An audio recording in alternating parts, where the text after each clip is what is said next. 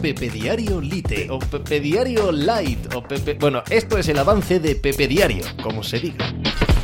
Hola, ¿qué tal? Hoy estamos a martes 25 de abril del año 2023. Los Miami Heat 3-1 sobre los Milwaukee Bucks. Jimmy Butler con la cuarta mayor anotación de la historia de los playoffs de la NBA. Un partido absolutamente increíble de Butler cuando los Milwaukee Bucks han recuperado ante Tocompo, cuando tenían el partido más o menos controlado, eh, la incapacidad para detener a Butler, un día de una inspiración descomunal, un competidor, esto lo sabemos todos, absolutamente fiero, imparable, un tipo de esos que suelto en una cancha de baloncesto puede hacer que suceda cualquier cosa, aunque no te parezca que está a la altura de los mejores.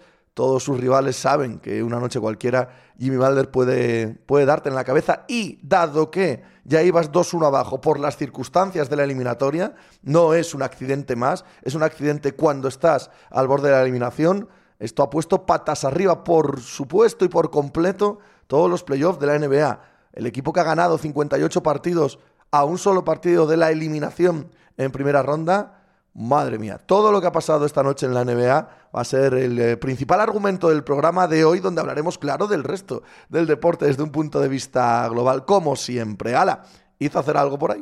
Estás escuchando Pepe Diario.